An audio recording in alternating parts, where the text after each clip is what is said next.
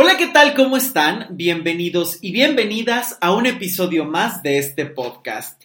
Yo soy Luis Miguel Tapia Bernal y me da mucho gusto que me estén acompañando como cada jueves que hay nuevo episodio, nuevo tema en este podcast que ya lleva varios eh, episodios, ya cumplimos dos años y estoy feliz porque además para el tema del día de hoy, que va perfecto con el año que se está terminando, con todo este cierre y este proceso de transformación, me acompañan dos personas muy especiales que a ustedes les ha gustado mucho que me acompañen y que yo estoy feliz de que estén aquí. Olga Martínez y Ricardo Castañeda. ¿Cómo están? Bienvenidos. Gracias por estar aquí conmigo. Muy bien y gracias. Hola, ¿qué tal? Yo estoy feliz de verdad porque además el día de hoy es el último episodio de este 2021 y queríamos un tema poderoso. De hecho, antes de empezar a grabar estuvimos como pensando mucho el título y la verdad es que surgió y los tres estuvimos de acuerdo que teníamos que hablar de el arte de saber terminar. Porque creo que todo mundo está siempre concretado en el proceso de los comienzos. Todo el mundo es que viene, ya que se acabe este año y nos vamos al siguiente. Lo importante es cómo comienzas, pero en realidad hay toda una serie de procesos, de ideas, de situaciones, de creencias que se tienen que saber manejar cuando enfrentas un final. Y por eso es un arte, porque tiene muchos caminos personalizados, únicos, diversos, que tenemos que ir desmenuzando para saber construir esos finales. Y finales en todo tipo. Cuando terminas una relación laboral, cuando terminas una relación de pareja, cuando se acaba un sueño, cuando se acaba un año, cuando terminas o finiquitas algún proyecto que querías o que simplemente tienes que abandonar la idea de continuar con algo que nunca pudiste concretar y que es terminar esa etapa de vida o terminar eso que nunca comenzó y que tienes que despedirte de todas esas creencias o de todas esas situaciones que no te han llevado a donde tú quieres. Y por eso es que este episodio está dedicado a eso, a esas situaciones o esos errores o a esas eh, fortalezas que deberías estar poniendo atención para poder crecer, para poder transformar y para poder cerrar perfectamente bien y poder continuar. Yo quiero partir de una idea que les lanzo para que sea nuestro eje conductual y es el hecho de que quien no sabe cerrar una historia no puede tener la fuerza para comenzar. Y esto es algo que se olvida. Que para cerrar un proceso hay que saber despedirse, hay que estar tranquilos con esa situación, hay que tener toda esa tranquilidad y esa paz. Pero si no cierras bien un proceso, es muy difícil que puedas continuar algo. Y voy a poner un ejemplo, por ejemplo, eh, los trabajos, ¿no? Estás en un trabajo que a lo mejor querías muchísimo, cerraste el proceso porque te corrieron o porque te ofrecieron otro empleo y estás en esa transición y muchas veces ni siquiera te das el tiempo de despedirte, de agradecer, o a lo mejor de vivir ese proceso de duelo, de enojo, de rabia porque te corrieron de ese trabajo tan querido. Y a lo mejor, en el mejor de los casos, tienes ya un nuevo empleo esperándote y a veces no lo puedes tomar. Porque tu corazón se quedó en ese empleo, con esos amigos que tenías allá, con esos sueños de crecer, con todos esos sacrificios que hiciste por la empresa y que ya no te permitieron continuar. No tomaste esa fuerza para cerrar y llegas completamente debilitado, debilitada al nuevo proceso que vas a iniciar. Y lo mismo pasa con las relaciones de pareja. Si tú no sabes terminar ¿cómo vas a comenzar una nueva? Si no sabes quién eres después de la persona con la que estuviste, si no sabes qué te dejó, si no has captado los aprendizajes, si ni siquiera has sanado las heridas que te dejó la relación anterior, Y todo eso que vienes cargando y que a lo mejor quieres ignorar, te va a acompañar en cualquier otra relación que empieces. ¿Les ha pasado esto en su vida? ¿O han visto a alguien muy cercano que lo esté viviendo o lo haya pasado? El primo de un amigo, ¿no? El primo de un amigo a mí me contó. Bueno, eh, sí, ciertamente ha pasado y ahorita que lo estabas diciendo, mm, pues genera más dudas que, que, que, que respuestas, ¿no? Porque cómo, si, cómo ni siquiera cómo, cómo te enteras de que ya cerraste, ¿no? De que ya terminaste, porque dices, eh, bueno, si no cierras bien, bueno, pero también puedes pasar un ratote pensando que ya cerraste o puedes cerrarlo de inmediato, pero ni siquiera sabes si lo cerraste o no. ¿no? Eso es. Eh, por ejemplo, en el tema de los trabajos, yo, yo sí, sí, yo sí he visto que el primo de un amigo, de repente, de repente sí, sí le pasó justamente como lo narraste, ¿no? Que, que, que entró en un, tra- bueno, salió de un trabajo, entró a uno nuevo y, y, fue como un estira y aflojo de, de- del cambio de, de un trabajo a otro, ¿no? Y ya ni siquiera te das cuenta porque sigue con el contacto de- del trabajo anterior, pero ya está en el nuevo. Entonces ni siquiera sabes cuándo está ese punto de cierre, ¿no? No, no te enteras cuando, cuando terminó bien un, un trabajo. Y yo me imagino que si eso lo trasladas a una relación sentimental, pues es tanto peor, ¿no? Eso es. Y fíjate que con esto que tocas de los trabajos es muy común porque de entrada, y me gustaría desmenuzar esto a, profundidad, es que la forma en la que terminas o te terminan te va a marcar el proceso de sanación o el proceso de salida o el, el proceso de eh, construir eh, el final de esa relación. No es lo mismo que tú decidas irte a que alguien te corra o te termine. No es lo mismo. Son dos cosas completamente distintas. No podemos meter en el mismo saco todos los finales. Porque hay finales que elegiste y hay finales que no. Y hay finales que añoras, que no esperabas, y hay finales que estabas contando las horas para que se dieran. Y es un proceso muy diferente cada uno. Hay finales donde te arrebataron, por ejemplo, el episodio pasado que estuvimos hablando, cuando te dejan por alguien más. Claro que si ya te dejaron por alguien más, construyeron su vida, no es lo mismo que tú digas, estoy harto, harta de esta relación y decido terminar. Son dos procesos completamente distintos. Por eso es que hay que saber siempre el territorio que estás pisando. ¿Cómo se está dando ese final? ¿Quién lo decidió? Son elementos que tienes que tener muy claro. Pero ojo, no siempre lo es. Es que ahorita que lo mencionas, me imagino que estás en un tren, ¿no? Y entonces hay tres opciones. O sea, o el tren llega a la estación y te bajas tranquilamente y recoges tu maleta. O la otra es, tú crees que ahí es el momento y saltas y te caes y caes por el césped y ruedas. O la otra es que no tenías ni ganas de bajarte y te avientan. Claro, por ejemplo. Sí, claro. Por ejemplo. Y entonces, pues sí, son tres escenarios completamente diferentes, ¿no? No sabes, si te estás aventando, por lo menos estás preparado para saber que vas a rodar por el césped. Buscas el momento en el que vas a caer despacito, pero si te avientan, pues igual te avientan en un campo rocoso.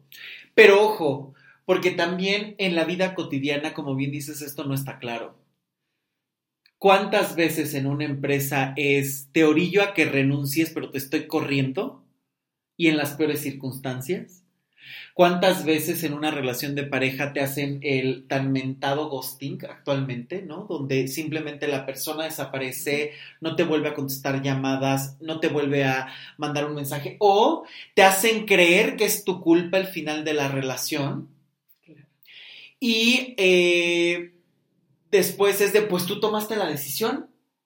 ¿Cuántas veces no han visto estas relaciones de pareja que es, pues yo quiero continuar, pero la verdad es que no me siento bien? Pero como tú quieras. Y la persona te está orillando todo el tiempo a terminar, terminar, terminar, pero no tiene el valor para decir, yo ya no quiero, yo ya no sé parar. Y entonces, claro, te cansan, te orillan y después te dejan con toda la culpa, cuando a lo mejor si miras bien hay un proceso de manipulación atrás muy grande, en las empresas, con los amigos o con la pareja. ¿Y cómo sales de ahí? ¿No? Si de entrada no lo detectas, una de dos, o te quedas con toda la culpa dentro y dices, es que a lo mejor si yo me hubiera esmerado un poquito más, es que fue mi culpa fracasar, es que este cierre es lo peor que me ha pasado en la vida, o terminas diciendo, es que no entiendo cómo llegamos aquí. Y vives años de confusión, de espera, y que todos esos elementos no te van a hacer terminar la relación, bajo ninguna circunstancia. Y es que ahora se vive en este autoengaño que con que digas lo suelto, así de... Bueno, claro. Lo suelto y lloras y... Ah, ya, ya lo cerré. Ya, Ya, con eso es suficiente. Ya pasó. Este, pero huyes de hablar de ese tema Claro. o Muy en cuanto importante. te lo mencionan no paras de llorar. O sea, yo creo que aquí lo fundamental es el poder decir en qué momento uno tiene la claridad y certeza y puede decir estoy libre de esa historia y puedo comenzar una nueva. Porque creo que el día de hoy ya no hay esa claridad de decir, ya estoy libre de esa historia. O sea, tú crees que soltaste y todo el mundo te dice que es un proceso normal el que llores y que el tiempo lo va a curar todo, pero no se tiene esa claridad. O sea, ¿en qué momento tú ya tienes la certeza de que esa historia se cerró y puedes continuar? Esta pregunta me, me encantó, esta, esta, esta idea que lanzas me encanta porque justamente creo que se encuentran siempre, cuando ya estás en un final, te terminaron, te corrieron, terminaste con tu mejor amigo, eh, la razón que sea, el punto en el que estés de final, estás simplemente cerrando un año difícil o cerrando un año maravilloso, ¿cómo saber realmente que ya cerraste que ya estás construyendo ese proceso? ¿No? Y esto es bien valioso, ¿por qué? Porque te puedes topar con, de entrada, miles de opiniones externas. No, qué bueno que ya terminaste, porque ese amigo no te convenía. Y tú dices, bueno, ¿y por qué no lo hablamos antes? O, ¿no? Sí, o a claro. lo mejor dices, bueno, no me convenía, pero era algo que yo tenía que vivir. O que estaba, a lo mejor yo no me había dado cuenta y pues simplemente se llegó a un punto sin salida. O viceversa, ¿no? Eh, estabas en una situación donde todo el mundo te dice, llora, suéltalo y vas a ver que ese proceso va a ser mucho más rápido. Y nadie te dice cuánto tiempo, o a lo mejor algunos empiezan de, yo leí que seis meses de duelo es suficiente y después de eso ya estás mal de tu Es cabeza. patológico. Es O- patológico. o sea. O tres meses, o un año. Claro. O tres años, ¿no? Claro. O sea, y entonces empiezas a bombardearte con ideas ajenas con las cuales empiezas a medir tu dolor. Y algo que tiene que quedar muy claro es que la brújula del cierre, de cuánto te duele, cuánto te enoja, cuánto te frustra o lo que estés sintiendo, no la vas a encontrar afuera. La brújula que te va a orientar, la regla con la que vas a medir, eres tú. Nadie más te puede decir cuánto tiempo es suficiente. Nadie más puede decirte cuánto es bueno llorar o cuánto hay que evitar, porque también esa es otra. Muchas veces te puedes encontrar con amigos y ya no llores, Ya pasó. ya no le llores. Ya no le hagas al tango, ya. Lo que no era sigue. buena persona, te hizo un favor en irse. Qué bueno que ya se terminó ese año tan complicado. Agradece a la vida que te quito de encima esa. Ay, pero le extraño. Claro, lacra. Mi lacra, era mi Claro. lacra. Sí, o sea, parece que Claro. diciéndote ese tipo de palabras tan rudas de ay no qué bueno agradece que se fue o sea es un punto de decir ay bueno sí entonces estoy mejor no o sea estás Ay, exactamente igual Claro. o sea estás exactamente igual Y es que ahí, ahí juega mucho la, vaya, la hipocresía de la gente, ¿no? De tu círculo social. O sea, porque cuando estás con alguien, digo, llevándolo ahorita al tema de relaciones, ¿no? Estás con alguien y todo el mundo dice que son la pareja perfecta, ¿no? Terminas con Sí, claro. alguien y entonces todo el mundo decía que no te convenía. Es que ¿no? yo lo notaba raro, es que yo la notaba medio interesada, es que yo lo notaba medio patán, ¿no? Y hasta que, ajá, pero si no has terminado, nadie te va a decir nada. ¡Qué bien se ven juntos! 840, eh, co- me encanta en las fotos, 1200 comentarios, la pareja del año, mi amor, te amo, eres lo ta. y de repente es, ya terminé, qué bueno. A mí no me vibraba, fíjate. No se me hacía buena persona para ti.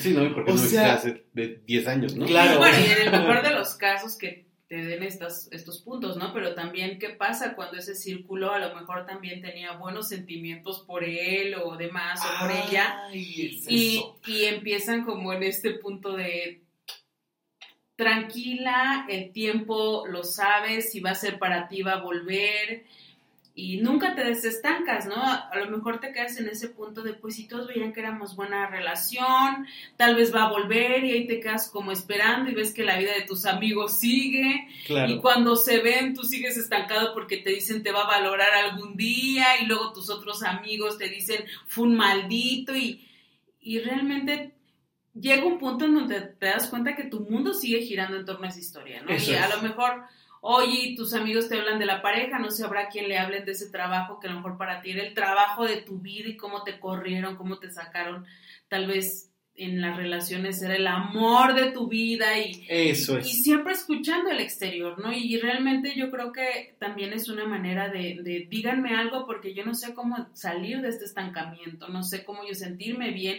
Es Claro. más, ni siquiera si- sé si estoy bien o es normal o ya me pasé de tiempo. o sea, es. me escucho a mí, los escucho a ellos. O sea, ¿qué se tiene que hacer, no? En este punto en donde no sabes si ya cerraste, si es normal, si vas bien, si vas mal. Y es que también hay todo un entorno a- al cierre, o sea, no solamente es el cierre, sino todo el entorno, ¿no? Porque, por ejemplo, puede ser, eh, eh, ejemplo de la pareja, ¿no? Terminas con la pareja, entonces puede ser que te digan que estuvo bien o que estuvo mal. Ejemplo del trabajo, pero si, si, si te corrieron, eh, hay un entorno de tienes que pasar un periodo buscando trabajo, tienes una Claro. escasez de, de ingresos, y entonces no solamente es que te quedaste sin el trabajo, sino es todo ese tiempo que pasas en lo que te recuperas financieramente, en lo que te recuperas profesionalmente y que no sabes si realmente vas a, a- a- conseguir un mejor trabajo, ¿no? O puede ser, eh, cambio, cambiando de escenario, puede ser incluso que, que te sales de con los roomies con los que vivías o que pierdes un negocio que estabas emprendiendo, pues ahí también hay todo un entorno, ¿no? Si te sales de los roomies con los que estabas, pues tal vez sí te gustaba dónde estabas, la colonia, el cuarto, la habitación, este, y no sabes a dónde te vas a ir, ¿no? O, o si pierdes un negocio, pues quién sabe cuánto tiempo, dinero y esfuerzo le invertiste y cuáles son las expectativas que tenías con ese negocio y decir, bueno, ya no fue, eh, pero hay todo un entorno, ¿no? No solamente es el hecho de terminar con alguien o con algo, sino todas las implicaciones que eso tiene. Circunstancias. Es que creo que algo que no queda claro es que en todo cierre, en todo final, siempre hay una mañana después a la que te vas a tener que enfrentar y despertar a tu nueva realidad. Y eso es durísimo. Siempre va a haber la mañana siguiente en la que te vas a despertar y todo eso que creías que tenías te acompañaba o estaba ahí, desapareció. Y vas a enfrentar estos sentimientos de incertidumbre porque lo acabas de plantear de una manera extraordinaria. Son circunstancias, son contextos. Porque a final de cuentas es lo que tú sientes y lo primero que vas a sentir es, como bien decías, Olga, la confusión. No sé ni para dónde voy, no sé qué estoy sintiendo, es normal, no es normal, no quiero sentir. Porque inclusive todo mundo se sabe los pasos de los duelos, ¿no? Negación, eh, ¿no? asimilación, enojo. Bueno, todo el mundo trata como de hablar de pasos. A mí nunca me ha gustado. Porque yo creo que un duelo nunca está sistematizado. Nunca es un manual. Estás en la negación, pasas al enojo, después el proceso de llanto y depresión, después la aceptación y después el perdón, la paso a la reconciliación. En teoría, podría ser así, pero quien está viviendo o quien ha vivido un final sabe perfectamente que a lo que te enfrentas es el caos. Como bien decías, Rick, las situaciones, circunstancias a las que te vas a enfrentar, lo que tú vives con todo lo que te va a estar rodeando. Los amigos ya no van a estar, o los amigos te van a estar preguntando por la pareja, bueno, ¿y qué pasó? Vas a pasar de estar en el trabajo a no tener, a empezar a buscar otras alternativas, a volver al estatus de soltero, soltera, a tener que vivir un proceso de divorcio y enfrentar el cómo vamos a repartir los bienes, a no dormir con esa persona y no sentir su calor. A todo eso te vas a enfrentar. Siempre hay una mañana siguiente en la que vas a despertar y cuando estás enfrentando un final, eso desapareció. Y ese proceso está lleno de incertidumbre, de frustración, de dolor, de enojo y de confusión. Y lo primero que toda la gente trata de hacerte es sacar de ahí. Sacarte de ese punto por amor o porque te lo quieren ahorrar. Y es ahí donde si tú te ahorras un final, te estás perdiendo de los aprendizajes y de ese proceso, que te va a implicar el vivir y construir la despedida. Por eso es confuso, porque nadie se despide. Y como nadie se despide, nadie te sabe aconsejar. Porque te duele lo que el otro está pasando, porque te enoja lo que el otro está pasando. Pero muchas veces no se sabe acompañar a la persona. No podemos sistematizar y ponerle pasos a las cosas de una manera general. Es que yo ya tendría que dejar de estar enojado, es que yo ya tendría que dejar de estar deprimida. Eso no existe. Tu brújula, tu vaso medidor eres tú. No puedes comparar tu proceso con el de alguien más. Lo decíamos el podcast pasado, ¿no? Cuando te dejan por alguien más. Es que porque él ya está construyendo su vida, es que parece que no le importa. Bueno, ¿cuántas veces no te estás enfrentando solo a un final? Te estás enfrentando a toda una serie de fantasmas de tu vida que ese final acaba de despertar. Y entonces es ahí donde la cosa se complejiza más, porque normalmente en los finales va a resurgir mucho de lo que no has resuelto en otras situaciones de vida. Y, y ahí es donde se vuelve muchísimo más confuso. Me duele que me abandona esta persona. ¿Por qué? Porque traigo una huella de abandono, como ahora todo el mundo habla, infinidad de veces. Papá se fue, mamá no estuvo disponible, todas mis parejas me han abandonado, los jefes no me toman en cuenta. ¿Cuántas veces ese puede ser tu guion de vida? Que has estado repitiendo una y otra vez y que no sabes cómo manejar y que a lo mejor las herramientas que hace 10 o 20 años te funcionaron hoy ya se quedan cortas. Porque tienes otra edad, porque tienes otra expectativa, porque a lo mejor la relación fue más profunda. Todos esos elementos cuentan. Porque a la hora de terminar es como si cortaras por completo algo, pero que sigues arrastrando hasta que tú decides. ¿Por qué? Porque muchas veces puedes haber finiquitado la relación legalmente, finiquitado el trabajo, y eso no significa que hayas cerrado el ciclo o que dentro de ti hayas procesado una despedida. Son dos cosas completamente distintas. Legalmente ya puedes estar en el divorcio, legalmente ya puedes tener un súper finiquito, legalmente ya puedes dejarle de hablar a esa persona por completo y ya no ser más amigos. Eh, pero en realidad, dentro de ti, ¿cómo has procesado esa pérdida? Vives buscando paños de lágrimas en cualquier persona que quiere escucharte. Vives rodeándote de los amigos de a ver a quién le fue peor y nada más uno llora más que el otro y le pasa el Kleenex al que no está llorando. Sí, la verdad. ¿Cuáles son las herramientas que empiezas a tener? Y otro, y otro problema que, vaya, que agudiza esta situación es que también no, no siempre es tan fácil el terminarlo porque pueden permanecer rastros, ¿no? O sea, por ejemplo, hablando del trabajo, eh, yo, yo te puedo decir que yo tengo grupos de WhatsApp de trabajos que yo tenía en el 2011, ¿no? Claro. Personas que sigo conociendo que, bueno, es, eh, fue un final feliz, por así decirlo. Agradable. Agradable, pero ahí siguen las personas, ¿no? Siguen las amistades, sigue el contacto. Y, eh, entonces todavía terminó el trabajo, sí terminó, pero 10 años después siguen las personas, ¿no? Siguen los contactos, sigue la amistad. Es, es un final feliz, pero, pero estás arrastrando algo, ¿no? Pero sin embargo, otro ejemplo podría ser el más claro, un divorcio. Un divorcio donde hay hijos, este, terminas con la pareja, eh, pero siguen, van a seguir en contacto por siempre mientras estén en contacto con los hijos, ¿no? Un caso del primo de un amigo, eh, no tenían hijos, pero sí tienen un perro. Entonces se separa la pareja y entonces una persona dice, bueno, es que también era mi perro y yo necesito el acceso a mi perro y necesito ver a mi perro, ¿no? Ya no hablemos de los hijos, que bueno, eso sí es mucho más tremendo, pero, Bueno, pues terminar también lleva todo eso que vas arrastrando, ¿no? La, las cuentas comunales, Claro. este, los servicios que compartían, eh, no sé, vaya. Que no solo es una cuestión emocional, sino que hay muchas cuestiones prácticas que resolver ante un final. Y eso es completamente cierto, ¿no? O sea, no es una cuestión solo de me voy a encerrar a sentir qué está pasando o estoy en la confusión, sino que la vida muchas veces te está exigiendo respuestas.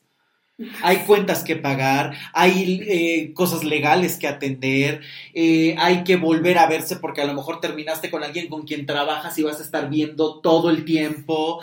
Eh, hay cosas prácticas que resolver y también es cierto, ¿no?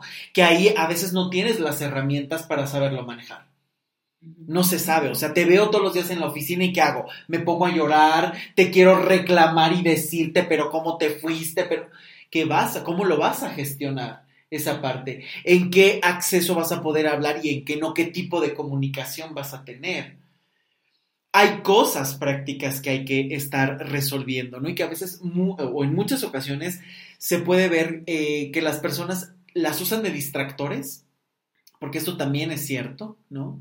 Hay muchas personas que es voy a vivir resolviendo para eva- evadir mi dolor. No, yo tengo que cuidar a los hijos. No, yo tengo que preocuparme por la remodelación de la casa. No, yo tengo que ver al abogado. No, yo tengo que vivir peleando. Porque es, me enfoco en algo porque no quiero ver el final. ¿Qué pasa muchas veces, por ejemplo, cuando eh, está la pérdida de los padres en una familia, por ejemplo? ¿Cuántas veces no se están peleando por la herencia? No porque la herencia importe, sino porque muchas veces es la manera de no procesar y no ver lo que ocurrió, que es la pérdida de alguien que quisiste tanto. Esto pasa muchas veces. Y ahí es donde los caminos empiezan a bifurcarse, ¿no? Estás en esta dinámica de me dedico a resolverle a los demás, no es que tenía que ver el proceso de no sé quién, es que mis hijos están sufriendo. ¿Y cuando procesas tu propio dolor? Es que no sé cómo explicárselos a los hijos, pues no lo vas a saber explicar a los hijos porque no te lo has explicado ni a ti, porque no has sabido ni cómo manejarlo tú. ¿Qué pasa, por ejemplo, con una persona que no ha salido del closet? Terminas con tu pareja y con nadie a lo mejor lo puedes compartir, porque los amigos más cercanos no saben que eres gay, porque tu propia familia no lo sabe y tienes que vivir un proceso en completo silencio, alejado de muchas situaciones y quebrado por completo por dentro. Y tienes que fingir que todo está bien para pararte y pagar las cuentas o sonreír ante tu casa y decir, todo está perfecto. Yo estoy muy bien. Cuando por dentro pasó un huracán y lo arrasó todo, ¿no? Y que estás vulnerable. Y creo que es algo que muchas veces no se habla.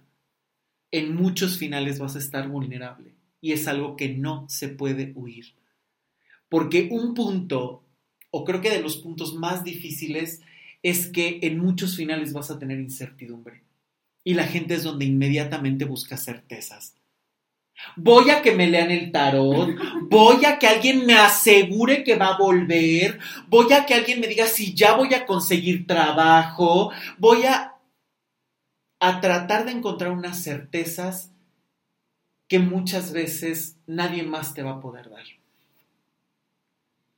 Y que puedes estar en una vulnerabilidad tremenda porque dentro de ti hay la expectativa de regresar, la expectativa de saber eh, que no fue tu culpa, pero en todos esos escenarios no hay un ¿qué voy a hacer mañana? ¿Cómo voy a continuar? Y déjame decirte algo, no necesitas saberlo desde el principio. Muchas veces el paso más básico es simplemente darte cuenta que algo terminó cómo te sientes y no estás en la obligación de saber cuál es el paso siguiente. Dejemos ya este vicio de que si algo se termina ya tienes que saber cuál es el siguiente comienzo. Por favor, dejemos ya este vicio tan peligroso. Termina un trabajo inmediatamente es, bueno, ¿y qué sigue? Te me levantas y seguimos. ¿Por? La exigencia también. Social y personal. Sí, o sea, sí, sí, o sea, si es en relación, en una relación es bueno, si el otro se levantó rapidísimo, yo igual, y aparte como ya tengo treinta y tantos años, Ya. y ya, hijo rápido, y yo quedo Claro, sorprendida como es uno cierto. se separó y te los encuentras dos Es años y cierto. ya tienen niños, digo, Sí, claro. ¿en qué momento vivieron tan rápido el duelo? Se casaron, quedó embarazado y ya tienen hijos, y a qué hora se encontró la nueva pareja. Y se conocieron. o Pues sí, sea, o sea, ¿a qué hora se dio esa oportunidad de saber que ya había terminado un proceso? Y, Claro. y la verdad es algo que en Claro. algún momento te dice, oye, ¿cómo le hacen? O sea, ¿cómo se vinculan de nuevo tan rápido? ¿Y cuántas veces se viven estas relaciones liana, no? Incluso, ¿cuántas relaciones que yo les llamo así? O sea, no termino una relación cuando ya tengo otra. Tienes que dejar de sentir totalmente. Y tienes que, claro, y mutilarte por completo. Esa idea de un clavo saca a otro clavo no funciona. Es una regla que tienes que sacar de tu cabeza.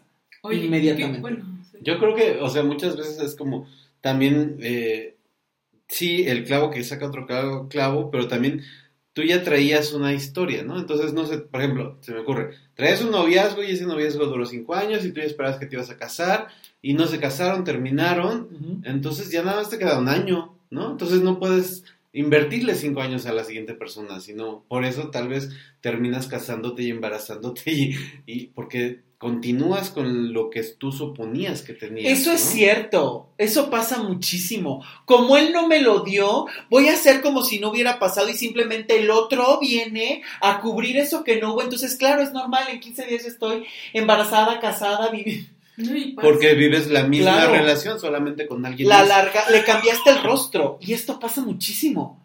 No quiero enfrentarme a este final, no quiero darme cuenta que a lo mejor no era lo que me convenía, que estuve dedicando tiempo a algo, voy a hacer que esto no pasó, simplemente encuentro a alguien que continúe con otro rostro la relación. Punto, se acabó, yo estoy muy bien. Copia, pega, copia, pega. O incluso yo recuerdo mucho la historia de un amigo que me decía siempre, ay, o sea, nos veíamos o X o Y y me decía, oye, ¿a quién crees que vi? ¿Te acuerdas de tal ex? Y siempre se, se- él sentía que la veía en lugares, ¿no? Y yo decía, bueno, lo bueno es de que terminaste también tu relación, que siempre sientes que la ves en otra gente. O sea, no sé si también de alguna u otra manera esta, de que él brincó tan rápido, nunca quiso tocar ese dolor.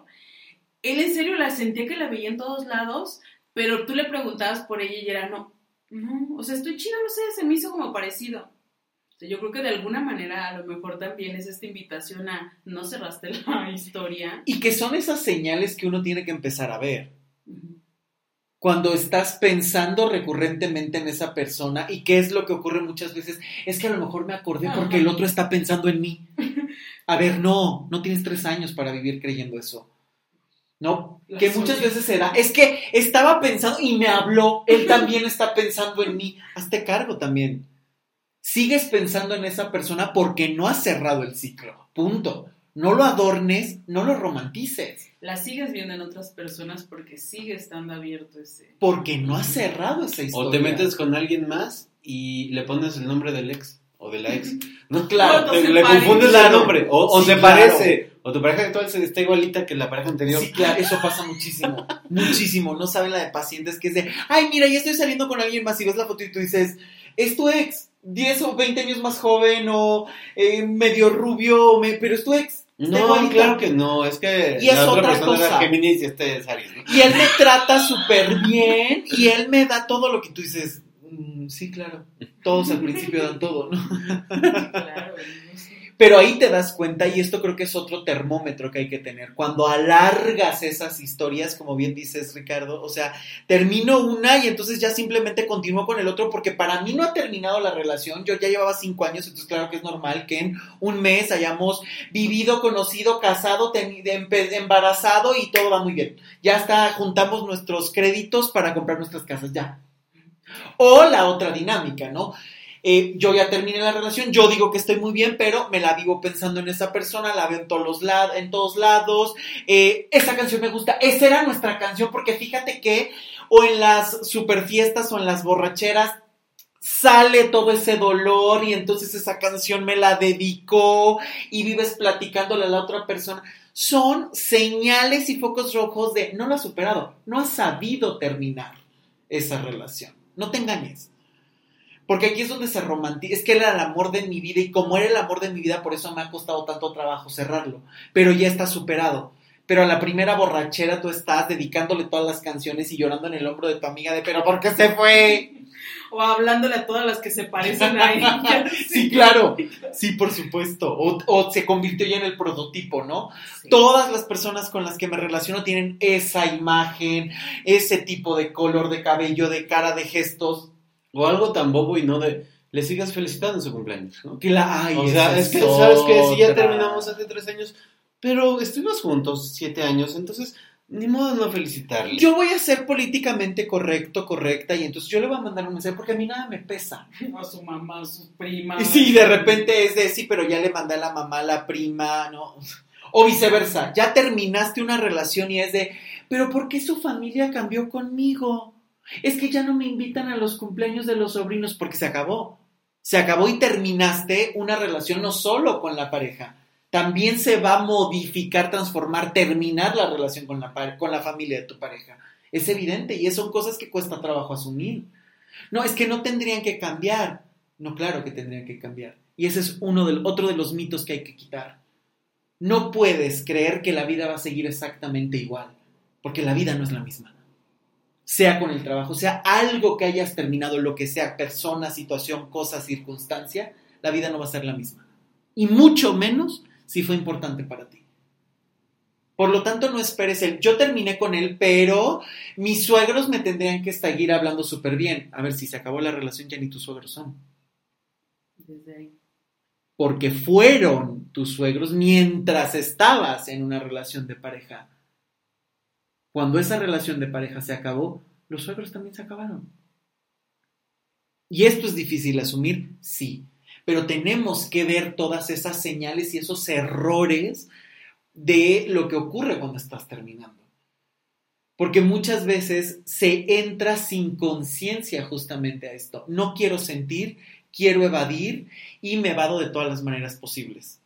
¿Cuántas veces no hemos visto o escuchado esos comentarios de a ti lo que te hace falta es ponerte una súper borrachera y llorar? Ay, no, sí. O vete al monte y grita todo lo que puedas y llora y con eso te vas a liberar. Masaje liberador Sí. de emociones. no. Sí. Déjate, doy una apretada de corazón para que llores y con eso te vas a liberar. Igual, O sea, alguna, no. alguna vez una amiga tenía una, una pareja y la pareja tenía un hijo. Entonces eh, se encariñó mi amiga muchísimo con el hijo. Eh, vivieron juntos, ya era su hijo, ¿no? O sea, prácticamente Sí. lo había adoptado. Terminaron y decía, lo más, lo, cuando terminaron me decía, lo que más me dolió es que me quitaron a mi hijo. ¿No? O sea, Qué fuerte. y sigue viéndolo como su hijo, cuando realmente nunca lo fue, ¿no? Claro. Entonces es- Claro. esos lazos que hay te los, te los dejas súper. Sí, que a lo mejor te diga alguien, es normal, no, o sea, corre a terapia, no es normal que sigas pensando que sí. Es que ¿por qué normalizamos estas Sí, cosas? no? O sea, romantizamos estas pues cosas, claro. cosas de- es que lo sigo, sigo, ay, vi a esta chava y, y te juro que me recordó a tal, ay, no sé por qué. Es que O era el amor de mi vida. es que- porque hoy todo sí, se, sí, todo, todo, todo se soluciona con eso. Es que no lo he superado porque era el amor de mi vida. Hasta los amores de la vida Almas se superar. gemelas. Ah, es que éramos almas gemelas. gemelas, claro. Entonces, como éramos almas gemelas y estábamos destinados a estar juntos, Eso no se supera. eso no se supera. O sea, La voy a seguir viendo, me lo voy a seguir, voy a pensar que puede ser esa persona. Oye, no, estás hasta cayendo ya en la locura. sí. tienes que ir a un apoyo emocional y no estos de nada más llóralo, despídete y suéltalo, o sea, hay que vivir un proceso para un cierre. Es que agarré el talismán, me lo puse en el corazón y lo fui a dejar al monte y con eso que, o sea, no. Hay excursiones Sí, que te llevan a, a Toluca, a este- al Nevado de Toluca, te dan cuarzos y durante todo el camino tú vas dejando la emoción en el cuarzo y vas y lo entierras y bajas ya sin la emoción. Wow. O sea, por eso es este programa de que, de que se habló, ¿no? O sea, a ver, yo digo perfectamente, sí, por cierto, si no han escuchado el de decretos para la vida que grabamos justo el año pasado, les voy a dejar el link en la cajita de información, lo tienen que escuchar porque hablamos de todo esto, como muchas veces se puede caer en estas trampas. A ver, es cierto, el ser humano necesita de rituales. Somos seres ritualistas. Entonces a lo mejor si tú has vivido todo un proceso, repito, si tú has vivido todo un proceso, a lo mejor una manera simbólica de cerrar es me llevo mis cuarzos y me voy al Nevado de Toluca y lo suelto ahí. O tan sencillo y común como la, la hoguera ceremonial, ¿no? Agarras todas las cartitas Claro. de los peluches. Claro, Fuego y- y la quema, está maravilloso. Pero es un ritual de punto final. No es el inicio, no es tu sanación, no es tu salida. Porque muchas veces han vivido una relación súper significativa de dos meses, diez años o lo que sea, y de repente es de simplemente voy a ir, dejo el cuarzo y yo tendré que bajar en la sanación absoluta y haber olvidado a esa persona. Porque Ya dejé el cuarzo. Ya, y con eso es suficiente. No. O sea, evitemos esto. Yo no estoy diciendo que no. Los rituales son necesarios para el ser humano. Hay rituales de cortejo, hay rituales de iniciación, hay rituales en los que entras en un trabajo y empiezas a buscar maneras o alternativas de bienvenida. Todo eso es fundamental. Un velorio es un ritual. Que no te guste ir a los velorios, pues no te gusta ir a los velorios, evidentemente a nadie, yo creo. Pero tú vas porque la persona que perdió es importante para ti. Y es esa unión entre la vida y la muerte. Te acompaño ante tu pérdida porque eres importante para mí. Los rituales son importantes, pero un ritual tiene que ir acompañado de un proceso y de un significado. Si no, se convierte en un teatro. Y es lo que hoy muchas veces está ocurriendo. Convertimos en teatro esos rituales y depositamos en algo externo una responsabilidad personal y un diálogo con el exterior. Y un diálogo significa es cómo respondo ante lo ajeno a mí, las otras personas, las otras circunstancias y los otros cómo me influyen. Ese diálogo no lo podemos romper y se está rompiendo. Porque o estoy buscando que todos me digan qué tengo que hacer o viceversa.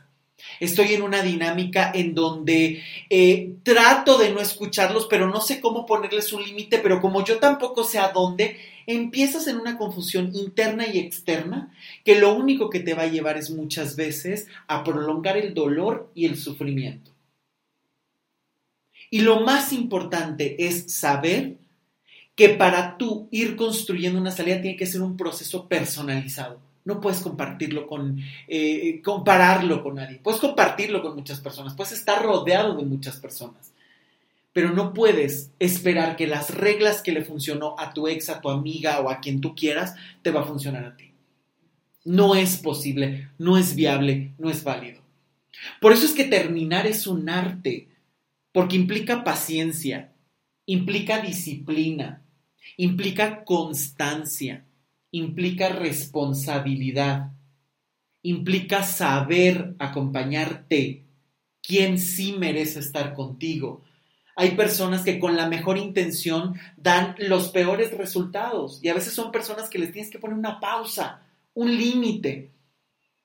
Esas mamás que están de, no, mijita, pero ¿cómo te separaste si era el hombre de tu vida? ¿Qué van a decir tus hijos? Pues a lo mejor es tu mamá y te ama mucho, pero es su idea, su creencia y tú tendrás otra. Y te tocará ponerla en pausa y a lo mejor decir, mamá, te amo muchísimo, pero esto no puedo seguirlo escuchando porque este es un proceso que a mí me toca resolver o que a mí me toca enfrentar. Y crear tu propia idea. Porque muchas veces hay que descontaminar todos esos ambientes de las ideas, expectativas o creencias de las demás personas sobre ti. Y expectativas que no puedes cumplir y que no vas a cumplir. Porque quien está viviendo ese proceso de duelo es- eres tú. Y hay que saber terminar. ¿Por qué? Porque muchas veces este es el error. Quiero apresurar el final, ya, que no me duele, que no me duela, que yo ya pueda continuar y ahí la dejo. También, tam- también puede ser por ese sentimiento de, ok, perdí todo esto, entonces ya no le puedo perder más, ¿no? Entonces, invertirle tiempo al cierre También es te cierto. incrementa la pérdida, Eso es cierto. ¿no? Entonces, lo que quieres es minimizar la pérdida ya incurrida Sí, y por eso acelerar el, el cierre, ¿no? Eso es cierto.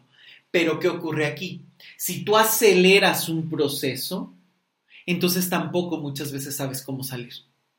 Porque sí es cierto, a lo mejor perdiste un montón de cosas a tu pareja o perdiste un súper trabajo, a lo mejor te quedaste sin dinero, no sé, perdiste un montón de cosas, porque de verdad hay situaciones muy extremas donde perdiste un montón. Pero también hay que saber parar a rascarle al hoyo. Ya sea para hundirte más o decir, esto no pasó, yo ya tengo que salir, porque si me quedo a sufrir más, entonces voy a perder todavía más. Sí, pero hay que saber construir la salida. Porque a lo mejor no es que salgas, es que a lo mejor puedes encontrar un espacio seguro y tranquilo para poder vivir ese, ese proceso y salir de una manera mucho más correcta. ¿Cuál es ese proceso? Ahí habría que trabajar a lo mejor con tus situaciones de protección, con tus límites, con saber drenar las emociones para que no te descontroles, porque precisamente eso es lo que, lo que ocurre, ¿no? Que muchas veces no se sabe qué hacer con lo que estás sintiendo. Me duele tanto, me enoja tanto que no sé qué hacer. Y entonces temo que si me asomo a esas emociones me voy a hundir. Y ya perdí tanto que hundirme en estas emociones, quién sabe dónde me vayan a llevar. Por eso es tan importante muchas veces que alguien te enseñe a gestionar esas emociones, porque no nos enseñan. No hay educación emocional. Vivimos en sociedades donde no llores, no te enojes y sé feliz. Todo es pensamiento positivo, todo es algo va a surgir mejor. Y aquí están los vicios. Terminas y estamos enfrentando finales en muchos momentos o en todos momentos. Se acaba un día, se acaba un trabajo, se acaba un año. Estás constantemente enfrentando finales. ¿Y qué es lo que ocurre? Que simplemente los evitas. Y estamos en esta situación de tienes que saber qué sigue, tienes que saber el inicio y jamás cerraste una historia. Y ahí vas cargando como lastres duelo tras duelo, tras duelo, tras duelo. Por eso es tan importante, porque claro, hay situaciones extremas que yo creo que también hay que buscar otra alternativa, otra idea, otra imagen. Otro de los vicios más grandes que he visto es que todo mundo quiere un final feliz y una terminación perfecta. Y a veces esto no es conseguible. Y eso también es algo que hay que saber. Que hay situaciones extremas o dolorosas que a lo mejor van a ser una herida en toda tu vida. Si perdiste un familiar, si es un desaparecido y nunca sabes ni dónde está. No podemos decir o salir con la estupidez de, ¿y qué bonito te dejó esto? ¿Qué aprendizajes te dejaron? A lo mejor nunca. claro, claro, exacto, algo tendrías que aprender. O sea, este tipo de situaciones que a veces no van a llegar a un puerto de felicidad absoluta. es que, o sea, por ejemplo, este caso que pones de las desapariciones, pues ¿cuánto cierras? No? Nunca vas a cerrar. ¿Cuánto cierras? Claro. Porque nunca, no tienes ninguna certeza. Claro. Y que cada persona va a decidir. Habrá personas que decidan eh, finiquitar la relación y decir, bueno, pues yo ya doy por muerto a la persona o a lo mejor nunca me voy a cansar de buscarlo. Eso lo decide cada persona. No podemos imponerle a las personas las formas correctas en las que se tiene que vivir un duelo. Hay que tener muchísimo cuidado con esto, porque aquí es donde más se empantanan las personas es que yo ya tendría, es que me dijeron, es que el terapeuta, el no sé quién, el amigo, el consejero, el sacerdote, me dijo que tendría que, cada proceso es único y el eje eres tú. ¿Qué decides hacer? ¿Qué decides vivir? Y también hay que saber que hay situaciones que a lo mejor no se va a llegar a una eh, reconciliación, paz y felicidad. Habrá quien sí, y cuando te toca, te tocará construir ese camino y a lo mejor vas a poder cerrar una relación difícil y transformar tu vida y encontrar el amor de tu vida, si es lo que quieres, y viajar por el mundo. Claro que eso se puede. No puedes perder la esperanza. Claro que se puede, pero hay que trabajarle. Pero también habrá situaciones que pueden ser una herida que te va a acompañar siempre, pero también hay que buscar la forma en la que sea una herida que sepas manejar, para que no devore toda la vida que te queda los otros aspectos de la vida que te quedan. Por eso es que cada proceso es único. Ya quitémonos estos eh, cuentos de hadas o estos pasos a seguir, el paso uno, paso dos, paso tres, o el hacer que no pasó nada, porque este es de los peores venenos que te vas a encontrar en tu vida. Y el acelerar, ¿no? El acelerar la, la sanación, entre comillas. Claro. Que todo fue un aprendizaje y lo agradezca. ¿no? O sea, ¿Cómo le dices a una mamá que perdió a su hijo? Eh, ay, agradecelo. Algo te tuvo que haber enseñado, lo pactaste en tu otra vida para vivirlo ahorita. Y, o sea, unos, o sea, unos enredos que, que al contrario, ahora te sientes culpable por estarle llorando al hijo muerto, porque ya yo lo pacté Claro. en mi vida Claro, pasada. a lo mejor yo lo lastimé. O sea, imagínate el ¿Qué estoy nivel. pagando por mis otras vidas pasadas? O sea, unas cosas que, Claro. que no, no podemos permitir que siga, hacerte eso, ¿no? Continuar haciendo eso o a lo mejor dándoselo como consejo a alguien que está atravesando eso. O creer que ese punto de llegada es la solución. A lo mejor algún día, después de mucho tiempo, después del tiempo que tú necesites, vas a llegar a esa paz, a resignificar las cosas, a estar en una mayor tranquilidad.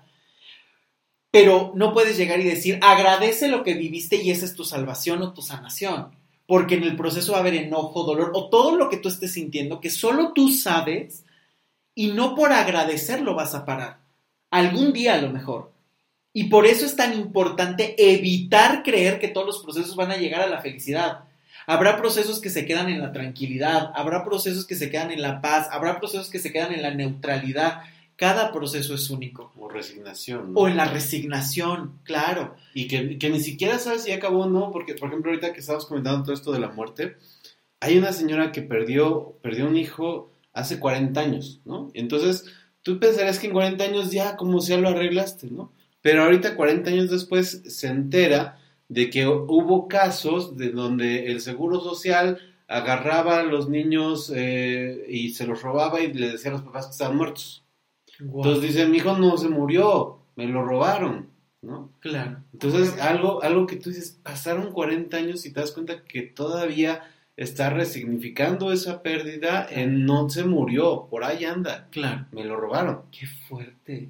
Sí, claro. Bueno, y es que entonces aquí es importante destacar que el tiempo no cura todo. Ay, sea, yo creo fundamental que... que no me cansaré de, de decir Y repetirlo y repetirlo Sí. porque es en serio. O sea, yo creo que si hubo una palabra que yo podría decir cuántas veces me las dijeron, pues el tiempo cura todo y no, o sea, realmente no, cura nada y en serio, No, o sea, claro que no. he visto enloquecer personas, o sea, Sí. en mi trabajo he visto quién es triste ver cómo fue un antes y, es un después, porque exactamente el tiempo no curó nada y aquí es importante que si quieres tener un cierre en algo tan doloroso, tienes que tener un acompañamiento, o sea, tienes que tener un acompañamiento adecuado, porque si no vas a tener 40 años esperando a que Claro. ya no duela. Claro. Por eso es tan importante, porque más en esos momentos de pérdida, si no sabes cómo gestionarlos, acércate a alguien. Y a alguien profesional. Sí, no al amigo que te dé un al- consejo, no a quien nada más te dé su perspectiva, sino a construir un camino que vaya generando algo distinto. Una reconciliación, por lo menos, con lo que estás viendo, cierta paz, dependiendo de lo que sea, o de verdad transitar ese cambio de vida, porque también eso es cierto. Hay finales que pueden ser maravillosos para transformar tu vida. Hay finales de relaciones que, al contrario de eh, dolerte, tendrías que agradecer. Eso es cierto. Pero también hay que vivir el proceso de resignificación y saber perfectamente que ese nivel de transformación lo puedes determinar tú. Porque el tiempo no cura todo. No cura todo. El tiempo pasa y es su única función. Y a lo mejor a lo largo de los años pudiste haber tapado ese dolor, pero te puede acompañar y puede ser un fantasma que está ahí, detrás de tu corazón, esperando salir, pero en- a la mínima provocación. Sí, el, el tiempo pasó mientras tú curabas, ¿no? Pero es lo único. El tiempo pasó mientras ignorabas, nada Ajá. más. Sí, el tiempo no lo cura. No lo cura todo. Tienes que hacer que el tiempo cobre sentido. O sea, sería como eh, algo tan, tan, tan simple, ¿no? Si tú te tiras en tu cama 10 años, el tiempo pasó. Y tú no hiciste nada. Es exactamente igual en lo emocional. Pueden pasar 1, 2, 10 o 20 años y tú seguir en la misma situación creyendo que ya estás en otro punto porque el tiempo pasó. Y esto es algo súper común, ¿no? He visto muchísimos errores en grupos donde, o, o personas que están compartiendo de, a mí me dijeron que si estuviste con un narcisista, tienes que haber pasado un año para curarte. No, no, no, no, no. Mis psicólogos me dijeron que tiene que pasar de 3 a 5 años para que... A ver, el tiempo no es lo importante, es qué haces con el tiempo. Puede haber relaciones que pudiste haber hecho muchísimo en 15 días y puede haber relaciones que pudiste haber pasado 20 años y dices, ¿qué hice de mi vida? ¿Qué pasó aquí? Sí, ahorita lo dijiste con un ejemplo clarísimo, ¿no? Si vas a, a tu cama y te acuestas y te quedas acostado 10 años, pues no el tiempo pasa y Claro. tú estás acostado 10 años, ¿no? Entonces, si no trabajas todos estos temas, lo que pasa es que estás emocionalmente en la cama, Eso ¿no? es. Mientras el tiempo pasa. El Eso tiempo es. pasa, tu sentimiento, tu dolor, tu, tu trauma, tu enojo, pues se queda en la cama y ahí se va a quedar. Claro. ¿Hasta dónde Los quieres? años que le dejes. ¿Y hasta dónde quieres que esta destrucción y este final te acompañe toda la vida? Porque también puedes parar ese dolor y ese sufrimiento si empiezas a buscar alternativas. Y lo primero que hay que dejar de hacer es enjuiciar y exigir. No puedes enjuiciar el esto está prohibido, esto no lo sientas, ¿por qué siento esto?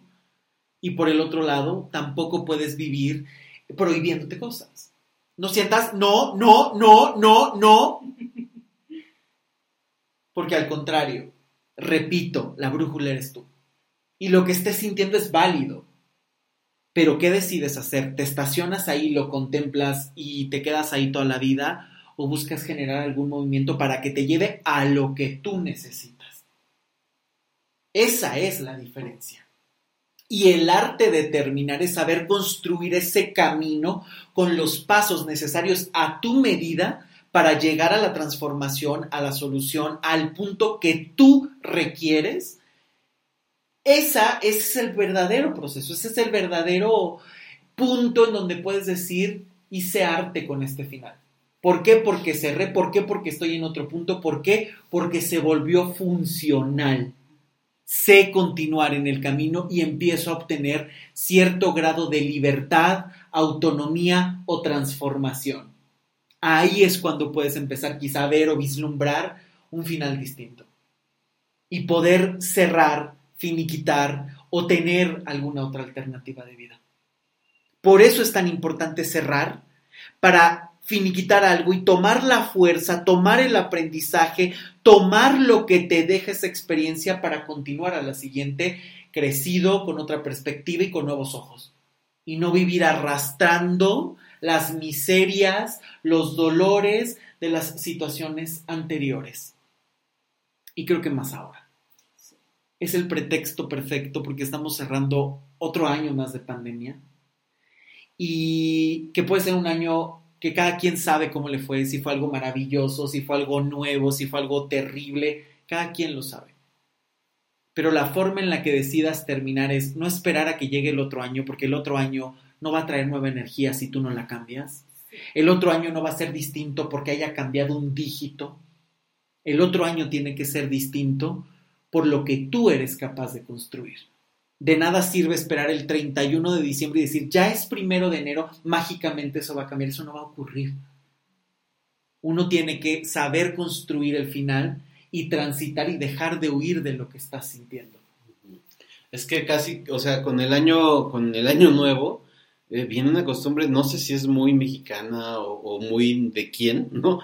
Pero apenas estaba platicando con unas, con unas eh, amistades que tengo de Ecuador y ahí hacen dos cosas, o sea, despides el año viejo y le das la bienvenida al año nuevo, ¿no? Entonces, eh, hacen un monigote y le, y, y le incendian la noche del 31 para despedir al año viejo, ¿no? Si, si te fue mal en el año, entonces pateas al monigote, si te fue bien, le aplaudes al monigote, Wow. pero le quemas, despides al año viejo. Eh, El México que yo conozco al menos no despide al año viejo, No. nada más está contando Eso es. el tiempo para que empiece algo, no le está diciendo adiós a nada. No, que incluso sería este proceso lindo de revalorar qué hiciste, qué aprendiste, cuáles fueron los buenos momentos, cuáles fueron los malos, qué te llevó a esas circunstancias, eh, en qué participaste y en qué no. ¿Cuáles son esos momentos donde dices, a lo mejor aquí hubiera cambiado, aquí no sé ni cómo manejarlo? Entonces, esos son los puntos en los que necesitas ayuda o en los que necesitas buscar otras alternativas o respuestas. Esa honestidad es la que hace falta. Y esta idea me parece muy, muy reveladora, ¿no? Justamente la importancia de los rituales, pero de tener ese significado que conlleve a ver y responsabilizarte lo que viviste, lo que tuviste o lo que no. Cerrar. Cerrar el año viejo. y empezar. Y no vivir continuando simplemente lo mismo y entonces empiezo con todas las metas, 6 de enero ya aborté misión porque sigo en la misma circunstancia. Ya tengo que terminar, ya se acabó esa relación, con el año se termina mi relación. Y de repente dices, bueno, 31 de diciembre de 2025 y sigues empantanado en esa relación. De verdad, de verdad. ¿Cuánto más vas a seguir cargando? Hay que saber cerrar para liberarse y para poder continuar. Y bueno, pues llegamos al final de este episodio tan intenso, tan... Ojalá que haya segunda parte, porque yo creo que hay mucho de qué hablar, pero gracias a ustedes por acompañarnos un año más. Les deseo lo mejor. Les deseo que sea un cierre extraordinario en aprendizajes, en revaloraciones, en disfrutar también de lo que se vivió, se cosechó, se sembró y sobre todo el que haya mucha honestidad para poder detectar esos puntos en los que puedes cambiar, transformar o trabajar tu vida para llegar al punto que quieres. Les deseo lo mejor, les agradezco muchísimo y que este último episodio ojalá lo puedan compartir con muchas personas y que ustedes nos dejen los comentarios como siempre porque este es un espacio abierto y en construcción para ustedes. Olga, Ricardo, muchísimas gracias por acompañarme en este último episodio. Nos hizo falta Isra, que el año pasado estuvo con nosotros, pero bueno, hoy le tocó ahí la fiesta de su trabajo, así que esperemos que pronto también esté por acá. Muchas gracias por estar aquí conmigo. Gracias por este episodio. Un placer, un gusto y también a cerrar año y hacer conciencia y no se pierdan los próximos episodios porque a partir del 6 de enero, que es el primer jueves que se va a tener en el 2022, vienen unos programas buenísimos. Ya por ahí hay uno grabado que es una joya sobre el sacrificio que no se pueden perder. Así es que estén muy al pendiente Sigan y recuerden que pueden escuchar estos episodios en Spotify, en Apple Podcast, en Amazon Music y por supuesto en mi página web luismigueltapiavernal.com. Y si no sabes qué hacer y si no sabes a dónde dirigirte, ya sabes, mejor ven a terapia. Yo soy Luis Miguel Tapia Bernal, les deseo lo mejor, feliz año, hasta pronto, chao.